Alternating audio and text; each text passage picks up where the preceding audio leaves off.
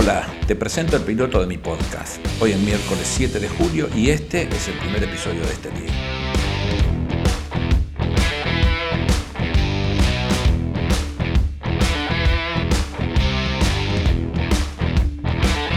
El nombre elegido remite inexorablemente a don Arturo Jaureche y a él llega desde la mano de Martín Fierro. Don Arturo nos garantizaba con la expresión que sus palabras no se dirían por decirse, ya que buscaba encarar interpelando un momento complicado de nuestra historia y eso mismo pretendo hacer. Hace mucho que tenía ganas de comenzar con esta experiencia, ya que en particular hay muchos jóvenes que escuchan podcast. Siempre me develó encontrar una forma de conexión con los pibes y, por qué no, que sea del gusto de pendejos como yo. Aquí encontrarás de todo, como política, actualidad, música o aquello que se nos cante. Soy Aníbal Fernández, bienvenido a un podcast que al salir salga cortando, que lo disfruten.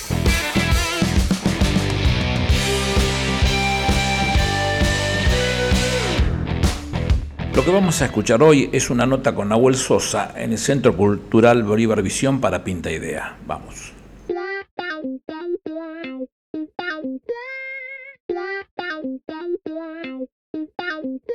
Bueno, primero me gustaría, vos sacaste un libro, ¿no? Sobre, sobre las onceras argentinas y otras Varios, hierbas. tres. Tres. con sonceras.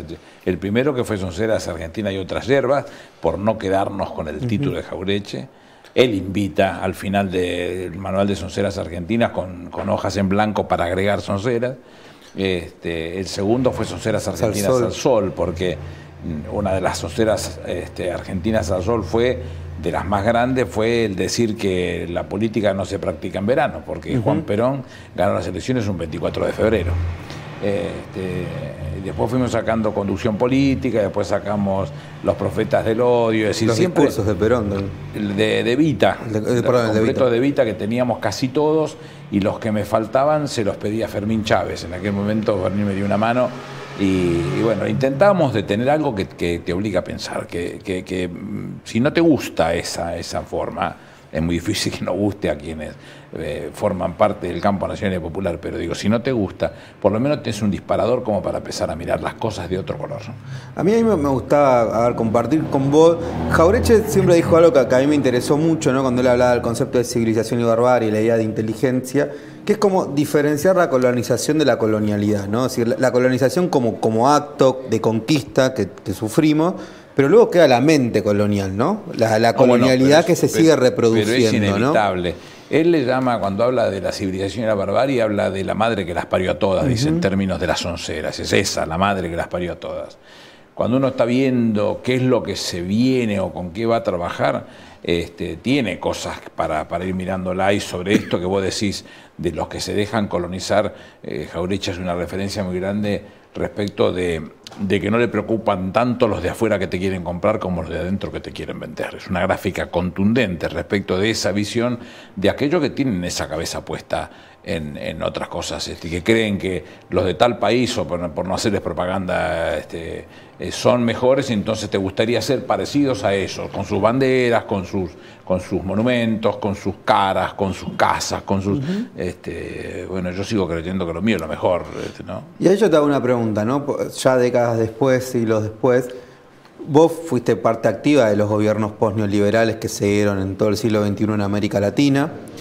Eh, sin embargo, siempre desde el campo muchas veces de la filosofía, de las ciencias sociales, cuando se hace una, una- una revisión, se, se plantea que, mu- que de alguna manera, y esto lo plantea por ejemplo García Linera, el ex vicepresidente de Bolivia, que dice nos faltó politizar la distribución de la riqueza y que muchos de esos sectores de que venían de clases bajas en términos económicos y pasaron a ser nuevas clases medias, inmediatamente adquirieron el sentido común conservador de la serie. Uno podría decir adquirieron las onceras que nos proponen la Es serie. inevitable. ¿Y qué se hace ante eso? trabajarlo, trabajar fuertemente con ello. Eh, Porque es inevitable. Me gustaría que si puedes pro- profundizar un poquito. porque las cosas que se van produciendo pasan a ser de titularidad del dominio del pueblo. Le pasó a Rosas con la Organización Nacional, le pasó a Hipólito Yrigoyen precisamente con el descubrir y fortalecer una clase media indispensable para motor de un país, le pasó a Juan Perón con la justicia social, le pasó a Alfonsín con la democracia, le pasó a Menem con la convertibilidad. Es una visión respecto de logros que dan respuestas o resultados medianamente rápidos y que uno puede apreciarlos porque impactan y mejoran la vida del pueblo. La revolución fusiladora no hará nada contra todas las conquistas que no son. Yo me niego a, esos que dicen, le dimos el derecho. Yo no das ningún derecho. En todo caso, tu responsabilidad como dirigente es conocerlo y reconocerlo para ese derecho que es intrínseco a las personas le llegue cómo trabajarlo, cómo hacerlo, cómo, cómo, legislarlo, como sea, para que sea de quien le corresponde. Pero cuando llega es del que corresponde, no es tuyo. No puedes pasar factura. Mirá que yo fui el que organicé el país. Sí, sí, bien, gracias por todo, pero mío. Ahora, no es tuyo eso. Entonces puede suceder eso, y de hecho sucede, le sucedió a Irigoyen, le sucedió al peronismo también con ese tema. Ahora, ¿por eso entonces no hay que hacer cosas? No, hay que trabajar y conquistar. ¿Y qué, son ceras, viste vos, por ejemplo, en lo que fueron los cuatro años de macrismo que te hayan llamado la atención? Que vos dijiste, mirá, esta tipa como... Soncera, todo era una soncera, porque estos tipos, que no son neoliberales, son conservadores a la peor de las usanzas, este, con un alcornoque como, como líder, este, un tipo sin formación política, ni jurídica, ni económica, ni geopolítica, ni de ninguna característica, este, no hacía otra cosa que empujar el carro de lo que les convenía en, el concepto de, su propia manera de pensar.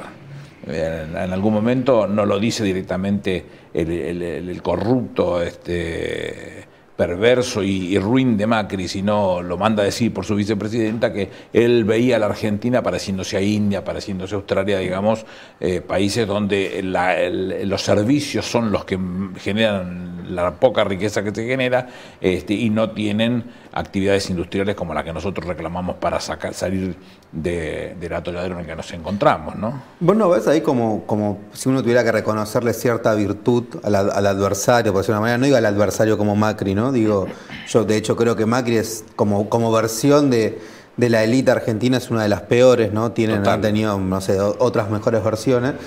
Pero ¿no pensás que hay, hay, una, hay una derecha que logró conectar con, ciertos valores que de alguna manera, por ejemplo, la idea de seguridad, la idea de... quién elabora mucho esa idea con mucho criterio y que me gustó mucho leerlo? Jorge Alemán. Lo ha explicado con mucha claridad eso. Donde hoy muestra que los que éramos los empujadores o definidores o perseguidores de los sentidos, dejamos de serlo para que eso quede, eh, o el tributario de eso fuera específicamente la derecha. Hoy el transgresor es la derecha. ¿Qué significa transgresor en mano de la derecha? No es la misma transgresión que nosotros suponíamos, revelarnos para conquistar otro tipo de cosas, este, sino más bien ser portadores de una propuesta que mejore las condiciones de esa misma derecha que a la que pertenecen. Eh, no hay producto mejor bien terminado, dicen, eh, para el neoliberalismo que un trabajador de derecha. ¿Por qué un trabajador va a ser de derecha? ¿Qué le da? ¿Qué es lo que puede tener?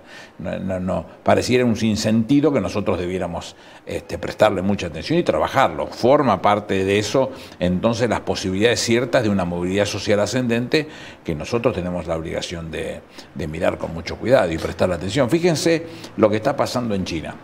China después de Mao, Zhou Enlai, eh, eh, Deng Xiaoping, eh, comienza un proceso de desmaoización, por, llamarle de alguna manera, que después empieza a revertirse. Y si ustedes prestan atención, en, las primeras este, recorridas de las tropas del, propio Xi Jinping, eh, él recorre con el cuello Mao. Y en el día de ayer, en los festejos por los 100 años de la creación del Partido Comunista Chino, estaba con el cuello Mao.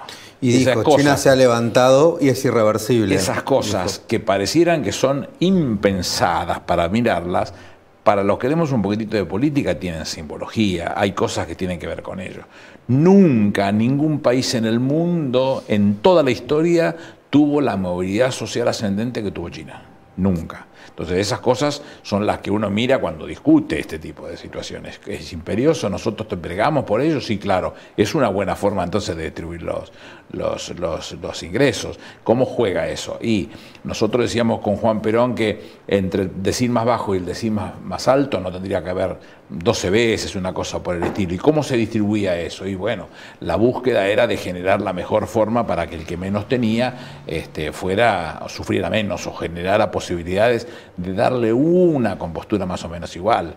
Yo soy hijo de, un mecánico de, la Fuerza Aérea, civil, pero mecánico de la Fuerza Aérea, y de una portera de escuela, y llegué a ser este, jefe de gabinete de ministros de este país, soy contador y abogado. Lo, me, lo, permitió? Sí, claro, me lo permitió Juan Perón. No, no, no hay que olvidarse nunca de eso. Bueno, Perón ¿no? en la comunidad organizada habla, ¿no? Tu destino está, está atado al otro, básicamente. O sea, te puedes realizar en la medida. Y uno tendría que decir, bueno, y en este contexto hasta está atado al último de la fila. O sea, el, destino del primero de la fila, del más rico, va a estar atado al, al, último, por decirlo de una manera. Ahora, ¿cómo haces para recuperar la idea de comunidad, si no lo pudiéramos decir de ese sentido? en el marco de, uno podría decir, de, dentro de las nuevas onceras que uno está viendo en la pandemia, ¿no? apareció esta idea que la libertad es, mm, básicamente, es un, concepto muy asociado a la idea de no, no, está atado al otro, ¿no? Yo, algunos ¿viste? hablan de, hiperindividualismo. Decir, bueno, pero ¿cuál es la diferencia entre hiperindividualismo e individualismo? Que el individualismo es una práctica egoísta, narcisista, podés no estar de acuerdo, pero que algunos hablan de que estamos en un momento de hiperindividualismo en el cual esa práctica ya no solo es egoísta, sino es egoísta en la medida que le hago mal al otro, ¿no?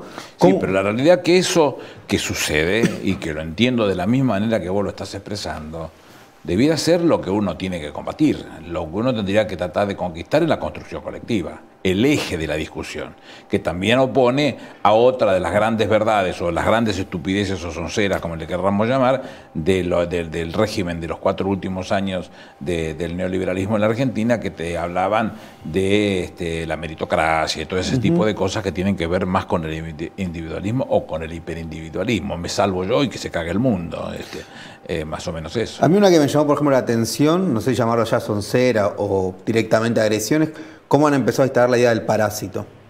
Sí, principales líderes de, la oposición plantean que los que cobran un plan social o los que son parásitos, habría una idea que están los que producen pero, versus tiene criterio, no digo que lo acepte, digo que tiene criterio en su cabeza porque ellos son los que piensan un país para 25 millones de habitantes, le están sobrando 20. Este, con lo cual, si pudieran borrarlos de la contabilidad y quedarse con los 25 millones de habitantes, su idea eh, y su concepto de la política funciona sin problemas. Funcionaría con, con, con trabajadores de bajo costo, con maquilas, con, con este, espaldas mojadas, con todo ese tipo de situaciones que las hemos visto y las hemos cuestionado para, para enfrentarlas y vencerlas este, al pie del día y sin legislación, y te rajo y no cobras un centavo de indemnización y todo ese tipo de cosas que se parecen al marmota de Macri. Ahí te, te, te quería llevar también ahora a, otro plano, ¿no?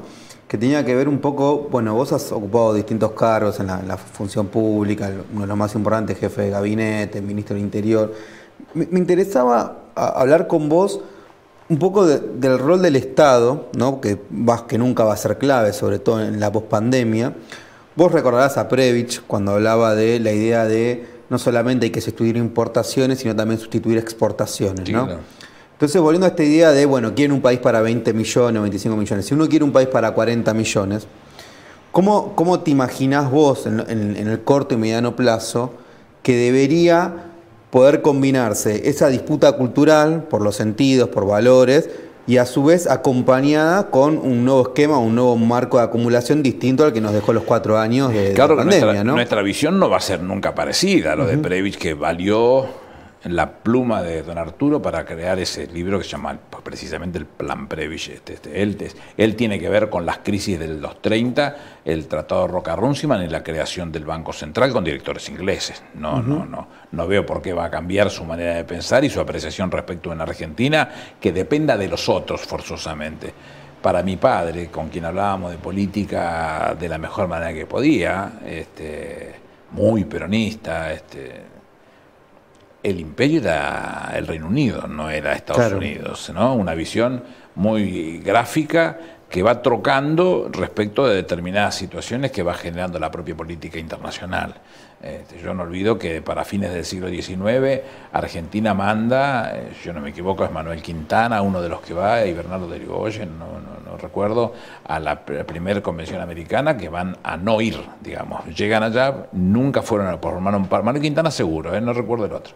Este, eh, no formaron parte de las convenciones y se paseaban en carros para que vieran que, estaban paseando y que no estaban yendo específicamente a la convención. Es una visión clarísima, muy inteligente la de estos tipos, que sin darse cuenta de dónde estaba yendo Estados Unidos, ¿no? ver lo que, está, lo que termina siendo hoy. Eh, es imperioso que nosotros le, pongamos mucha carga a, esa revisión de todas las cosas. No, no, no están dadas las condiciones como para que eh, todos tengamos garantías de estar en una Argentina que le permita suplir los problemas que generan sus daños por, por situaciones mínimamente deseables. No, no, no está tan fácil. Y, vos y la pandemia agrava todo, ¿no? Ahí como, o sea, porque uno dice, bueno, sin dudas, por lo menos de quienes nos inscribimos en una salida nacional y popular, la salida de la pandemia o la pospandemia o la nueva normalidad, las distintas categorías que se usan, tiene que ser con más Estado, ¿no? O sin duda, digo, puso, la pandemia puso un patas para arriba y empiezan a aparecer reforma tributaria, ingreso ciudadano, empieza derecho a la desconexión. Hay, hay una nueva agenda que empieza a estar en disputa, ¿no? Ahora, ¿cómo se hace? Para evitar que vos tengas un crecimiento una expansión de commodities y puedas tener políticas redistribucionistas, pero a su vez puedas cambiar una matriz productiva que hoy nos está costando, sobre todo después de la herencia de los cuatro años de macrismo. vas a tener que volver sobre ella inexorablemente. Por un lado vas a tener que salir con generación de riqueza a través de eh, la obra pública. Todo lo que significa obra pública, vialidad, lo que pueda significar eh, viviendas, no solamente por la necesidad de, la cantidad de necesidad de viviendas que hay en nuestro país, sino porque va a generar muchísima mano de obra que va a ser uno de los primeros disparadores forzosamente del consumo. Consumo que tiene que salir de un, de un mercado doméstico que se fortalece porque es abastecido por las pymes, las pymes tienen que trabajar con nuestra gente que hoy no tiene trabajo, entonces es una suerte de generación y de trabajar para fortalecer un círculo virtuoso que tiene que estar empezando a generarse a partir del trabajo. Como en tu barrio, ¿viste? Cuando vos salías a laburar y el tipo de al lado no le arrancaba el auto. Si sos buena leche, bajabas a la calle con él, si pones segunda a empujar, y arrancaba. Bueno, el que tiene que empujar es el Estado. Y, y, lo está haciendo, lo hizo con la CIF, lo hizo con los CIFO, con los ATP, lo está haciendo con los REPRO, buscando alternativas que son a, a, fondo perdido. Digo, pero si no es el Estado el que empuja ese coche que no arranca, este no va a arrancar, ¿eh? Vos ahí qué, qué mirada tenés, por ejemplo, se, habla muy fuerte de la idea de poder empezar a armar un, esquema a través de la obra pública de construcción de pueblos productivos y de descentralizar la demografía. Hoy en nuestro país el 93% se concentra en las grandes ciudades de la población. Sí, pero eso lleva tiempo. ¿eh? Eso lleva tiempo, es posible. ¿Cómo es posible una reforma tributaria financiada? A mí me hubiese gustado, si en algún momento un, gobierno como el nuestro hubiese seguido, este, conseguir un buen financiamiento del fondo, de quien sea, a buena tasa para que puedas entonces invertir ese, ese, ese gap que se va a producir entre la transformación de los viejos tributos por los nuevos tributos. Es imperioso darse una tarea de esa característica. Lo que no se puede hacer es producir una reforma y esa transformación suponiendo que vos no tenés impactos porque te vas a quedar sin la guita y entonces no sabes cómo cubrir con tus servicios, estás hecho pedazos tenés que tener una pata que apalanque ese, ese movimiento que vas a hacer financiándolo.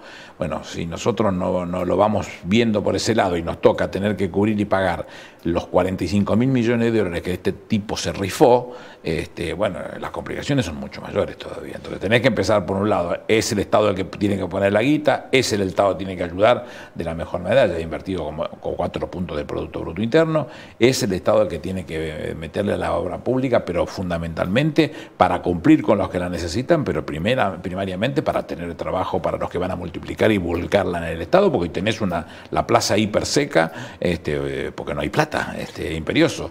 También necesitas, de la misma manera que ese mercado de, que va a producir el consumo, te lo abastezcan las pymes, que van a dar la mano de obra del otro lado que le está faltando hoy al sistema.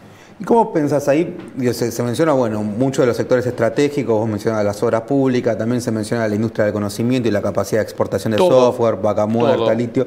Ahora hay una discusión que siempre se da hacia el interior del, Frente de Todos, a mi modo de ver una discusión muy interesante, que es decir, ahora, para obtener divisas, ¿cómo, cómo, cómo ese Estado se va a relacionar con la fracción del capital, si se quiere agroindustrial, gran burguesía terrateniente, poner las categorías sea, que te exporta, que no, vos lo, has vivido, o sea, que no, que no está dispuesta a una 125 como fue en su momento, pero que no está dispuesta tampoco a, ningún tipo, ni siquiera te digo, de, intervención, de, pautas con el Estado.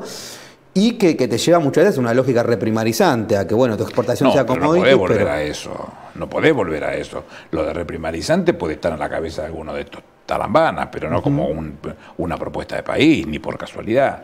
La visión tiene que estar bien clara y definida en respecto a donde querés proyectarte. Y para proyectarte tenés que generar riqueza. Y para generar riqueza tiene que haber valor agregado inexorablemente en tu commodity no ser productor de commodity. Ese verso de la generación del 80 de que éramos este, el granero del mundo es una mentira. Nosotros éramos la chacra de Inglaterra y punto. Hasta ahí llegamos. Entonces, tenemos que proponernos en serio, ver cómo garantizamos que va a caer, que cada, con, con muchas de esas actividades tenemos que proponernos el, valor agregado. ¿Cómo se hace eso? Yo siempre cuento que Octavio Paz en 1970 en la Universidad de México hizo una definición que me decía, para mí la uso siempre esa. Y él decía que había que reformular el contrato social.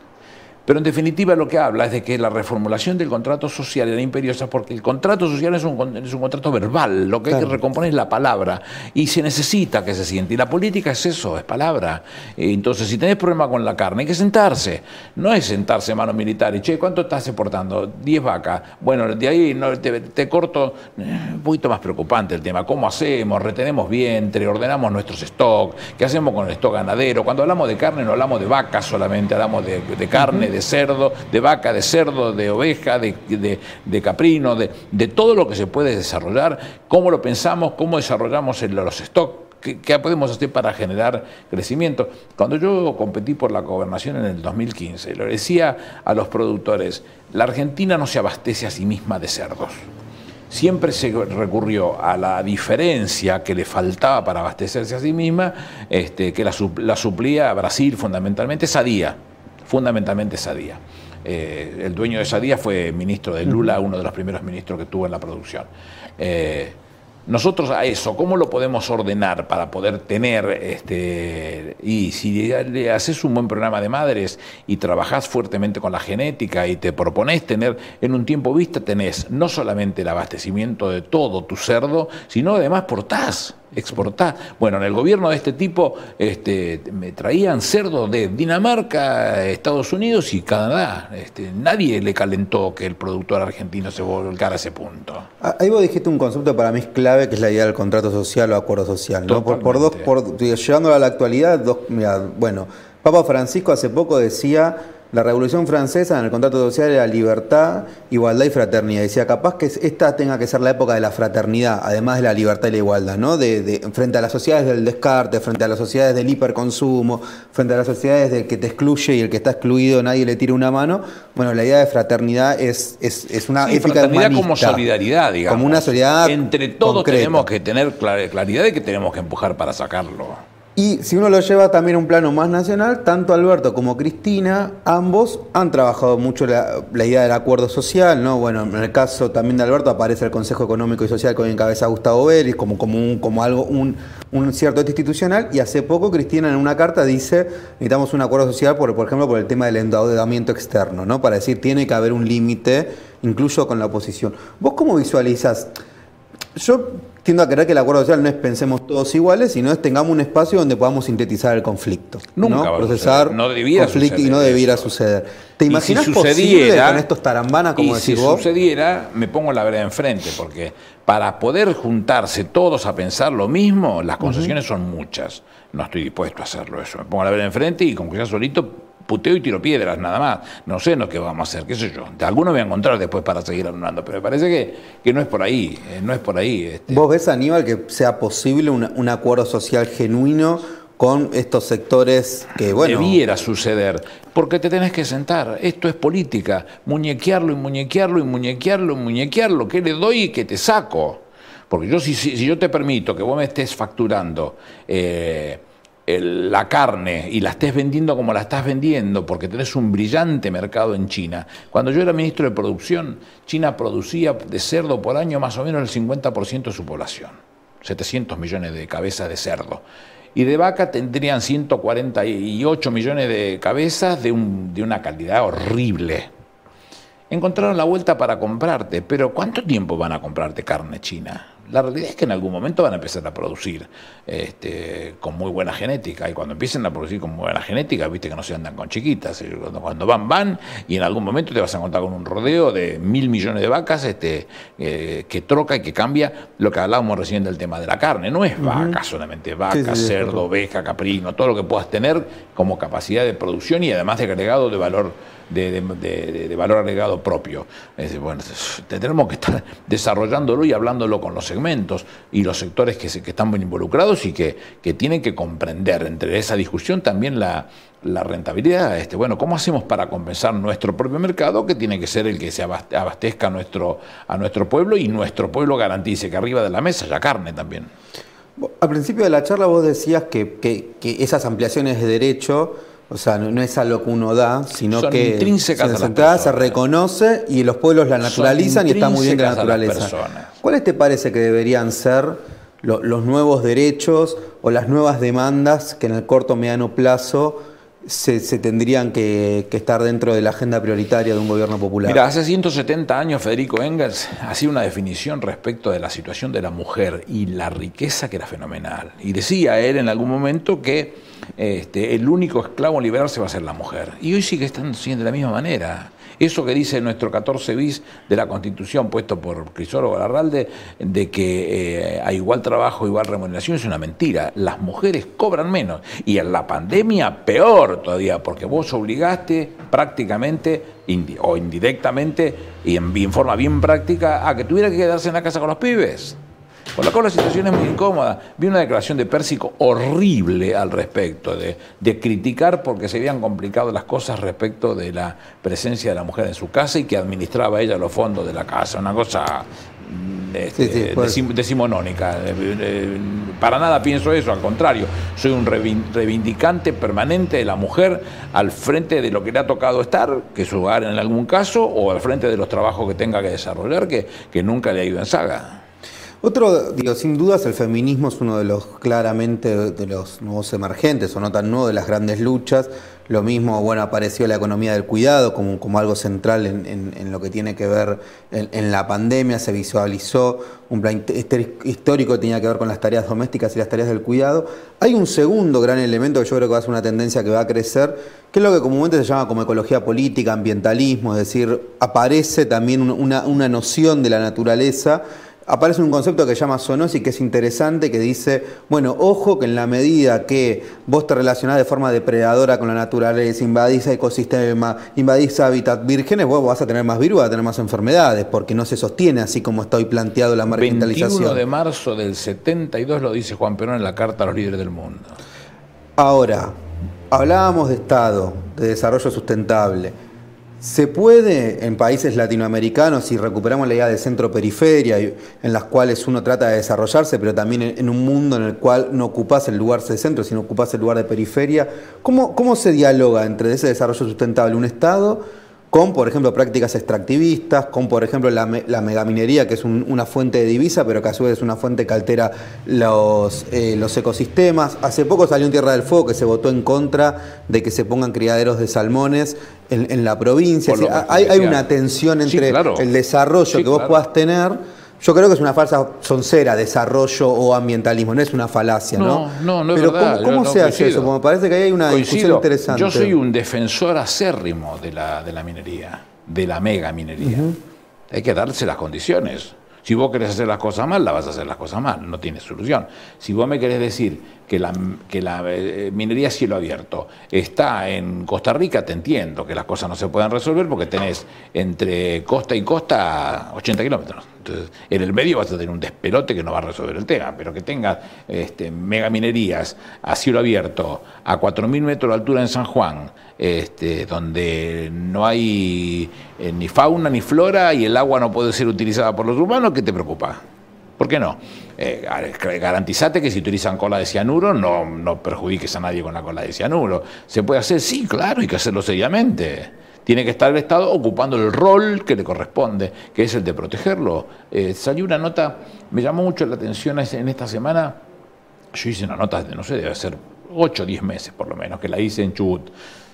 tienen un lío bastante grande redefiniendo qué van a hacer con su minería y me preguntaron a mí, yo no estoy en estas cosas para ser complaciente. Digo lo que siento. Y estoy convencido que la minería la tenés ahí. ¿Cómo no vas a generar riqueza? Es preferible que tu pueblo no esté bien. No, hacer las cosas bien vos cuando tenés controlando tu minería para no. Pero ahí, Aníbal, por ejemplo, yo recuerdo un libro de Miguel Bonazo ¿no? que hablaba de la barrigol y cómo, no ves que también en gran parte además de haber prácticas contaminantes por lo menos la historia en nuestros países pero eh, seguramente debe ser así lo que te estoy diciendo es que el Estado es el que tiene que ocupar ese rol no le pidas a los que vienen a generar esa riqueza, si no volvemos a Galeano con, este, las, venas, abiertas. Este, si vos le pedís, no le pidas al que quiere, el que viene a buscar la riqueza, porque lo que va a querer hacer es llevarse la riqueza, le chupa un huevo, perdón, la grosería, lo que le pasa al pueblo, lo que le pasa a los hombres, a las mujeres, a los embarazos, a los cánceres, no importa nada. Viene a buscar su riqueza. Bueno, listo, entonces. Si nosotros sabemos que hay gente que piensa de esa manera, nuestra responsabilidad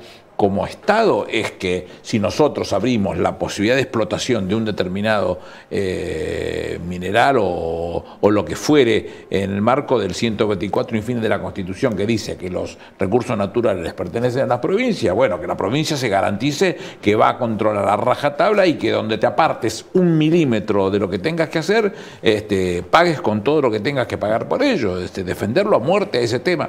Hoy la, la agenda global la que se pretende criticar, a mí me da, me entusiasma, lejos de criticarla, porque te habla de no racismo, porque te habla de no ir contra el género, que es un problema severo, este, y el tema del ambiente, la protección del ambiente, son cosas con las que comulgo perfectamente. Y ahí como ves, un poco, porque sin dudas, digo, para, para, para ir por ese sendero, es muy difícil en los términos geopolíticos actuales hacerlo sin un bloque regional, por decirlo de una manera o con, con determinadas alianzas regionales. ¿no? Me acuerdo volviendo a Galeano que incluso al final él dice, bueno, las la posibilidades de independencia de América Latina no son por los países separados, sino que es recuperar lo tuvimos. la idea latina, lo tuvimos. ¿Cómo ves en la dos, actual hoy Separaron dos golpes de Estado, uno en Bolivia y uno en Ecuador, con el UNASUR. No estuvimos tan lejos. Lo tuvimos en la práctica. tuvimos cinco golpes de Estado o golpes suaves en todo el siglo XXI. Celaya en Honduras, en Honduras. Lugo en Paraguay, eh, bueno, Dilma. Los tuvimos. Digo, ¿hay, ¿hay elementos para hacerlo? Sí, claro.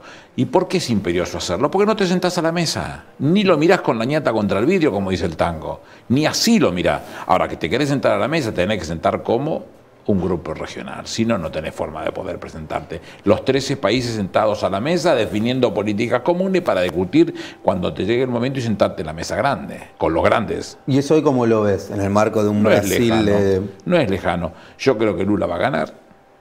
Lo de Evo lo conocemos. Me preocupa muchísimo la situación de Chile con la reforma de su constitución. Ojalá le salga bien, lo deseo con el alma. Este lo de Colombia preocupante.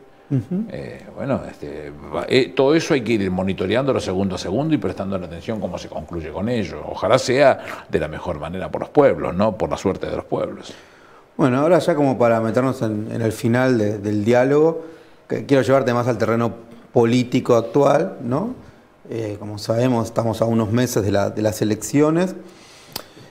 Y en un momento de un fenómeno inédito como es la pandemia, que también abrió la posibilidad que aparezcan nuevas demandas, nuevas agendas renovadoras, me gustaría escuchar tu mirada de, bueno, cuáles son los desafíos del Frente Todos en este contexto, pero, no digo solo en términos de, votos, de cuantitativos, ¿no? sino también de, además de ganar unas elecciones, cómo ves que son los, desafíos de, en una sociedad que, bueno, está viviendo un duelo, un momento de angustia, un momento muy heavy, muy terrible de, eh, para el, los otro día escuchaba un personaje absolutamente módico que decía este, estamos a siete mm, diputados de Venezuela.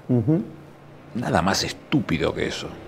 Porque este señor seguramente no sabe ni dónde queda Venezuela, o él cree que Venezuela queda a una cuadra de Belgrano. Bueno, hace poco Sarlo, intelectuales allegados a Junto por el Cambio, dijeron algo parecido. Digamos que su coherencia no ha sido lo que la destaca esta señora, porque yo me acuerdo cuando era un pibito y militaba en los 70 ella estaban muy cerquita del PCR. Este, no, no, era, era el PCR. Bueno, no, estamos discutiendo más o menos parecido. Yo la coherencia la sigo conservando desde aquel momento. Siempre pensé lo mismo y por el mismo lugar.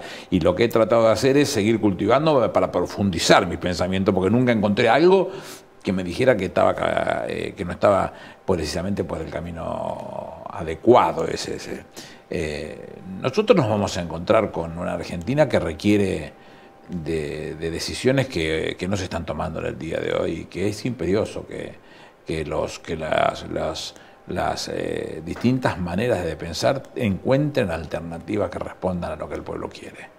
Eh, no, no es tan fácil, no es tan fácil. ¿Y cómo ves ahí también? Bueno, ayer Cristina habló, de, por ejemplo, de los, de los jóvenes, ¿no? Apareció el, elegante, Woz, bueno, Tiago Ares también ahí lo, lo mencionábamos antes acá en el lugar.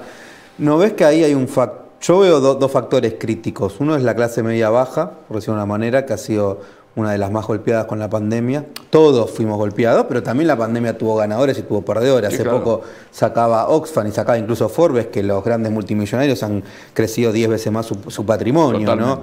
Eh, Mercado Libre, Galperín, en, en, en 2017, en 2017 el 83% de la riqueza del mundo se la llevó el 1% de la población. Este, y hubo más de 3 mil millones de personas que no vieron un centavo de todo eso. Entonces, eh, la última buena, eh, un número que había publicado Oxfam. Oxfam, que es una ONG de este, varias... Sí, que nació como eh, una respuesta inmediata por parte de Oxford y varios países a las hambrunas de Grecia. Creo que por ahí nosotros vamos a tener necesidades de, encontrarle alternativas a, los distintos formatos de la política actual. Salir de esa situación es complicado. Hoy te encontrás con una deuda fenomenal. los, tratados de Bretton Woods crearon el Fondo Monetario Internacional, al cual Perón nunca quiso suscribir los primeros que se incorporan son este, los de la Revolución Fusiladora en el año 56-57, después del macanón que se mandan, este, consiguiendo un préstamo de 700 millones de dólares que se suponía que se iba a pagar con lo, con lo generado por esas propias ventas. Bueno, acabamos de ver al ministro Guzmán acordando una parte de del Club de París, que es esa deuda, ¿eh? de 1957. Es esa deuda, eh, acaba de acordar un sistema que permitió eh, hacer un revolving hasta marzo y encontrar alternativas para salir del tema. pero el Tratado de Beton nos mostró en aquel momento dos formas de dar préstamos, las facilidades extendidas y, los stand-by. Como te mostró dos formas de, préstamo, también te mostró dos una sola forma de pago y se paga de una sola forma. Y, pensar que nosotros podemos conseguir, que debiéramos conseguirlo, porque si vos cambiaste la regla de juego de esas dos formas de, prestar, dar préstamo, y le diste a esta bestia 56 mil millones, de, lo que, de los cuales manotearon 45 mil millones y la mayoría fueron fugados, dame una forma distinta para pagar, aunque más no sean tus intereses, porque hoy estás con un interés de 3.7, debe estar, y no debiera, no, debiera, no debiera superar el 1%. Entonces tenés que discutirla esa cosa. Ahora, los resultados serán positivos y qué sé yo. Tengo mis dudas. Bueno, Aníbal, muchas gracias. ¿eh? Realmente creo que pasamos por, por la mayoría de, los temas. Así que bueno, gracias por haber estado en el ciclo Pinta Idea. Y te dejo la reflexión final a vos, que sobre todo la idea, siempre hablamos al final de, bueno, algo que a veces nos falta es recuperar la imaginación política, hablar de la idea del futuro. ¿Qué, qué te parece de, de, esta crisis que hoy estamos viviendo? ¿Cuál te parece que puede, que puede ser una, una de, las cuestiones posibles a decir, bueno, capaz que esto no lo teníamos en la cabeza y hay que pensarlo de otra manera. No lo teníamos, la mayoría de las cosas no las teníamos en la cabeza. La pandemia desnuda un montón de dolores de cabeza para el mundo, se rompió el mundo y nosotros también, que estamos dentro de ese mundo. Requiere entonces que vayamos encontrando alternativas a esas soluciones. Por lo pronto salir lo más pronto posible de ese atolladero que es no generar riqueza o no tener plata en el bolso. A mí cuando me dice que hay un comedor en el barrio, eso no me pone contento, me, quita las ganas, me vuelve loco, porque no hay mejor comedor que el de tu casa con tu vieja al lado. Entonces, ver cómo nosotros generamos más política para encontrar alternativas de colocar esa producción. Colocar esa producción significa también limitar las importaciones a productos esenciales. Nosotros fabricamos camiones, pero no fabricamos ni chasis ni bloc de motores, con lo cual si no los importan, no fabrican camiones. ¿Es imperioso traerlos? Sí, sí, creo que es imperioso. En cuanto a las exportaciones, sí, también. Este, ¿Me desvela las, las, exportaciones de, de commodities? No. Me desvela la posibilidad de generar valor agregado que sea que me lo multiplique. Entonces, ¿cómo generar más cosas? Y multiplicando la palabra multiplicando la palabra, hablando con todos los sectores, eh, reclamando y cediendo para tener cosas que nos permitan a todos componer una propuesta político y económica que abastezca y que satisfaga. Este, bueno, este, creo que se puede hacer. Yo soy de los de los cultores de esa discusión. Este, ojalá se pueda hacer. Bueno, muchas gracias Aníbal por haber venido. Es todo por hoy. Ojalá les haya gustado. La idea es que sigamos haciendo cosas juntos. No te olvides de suscribirte y de apretar la notificación cualquiera sea la plataforma con la que estás escuchando. Si podés, mándame tu opinión en mis redes sociales, lo valoro mucho. Estoy en Twitter, Facebook, Instagram y LinkedIn. También lo encontrarás en mi website. Hasta la próxima, chao.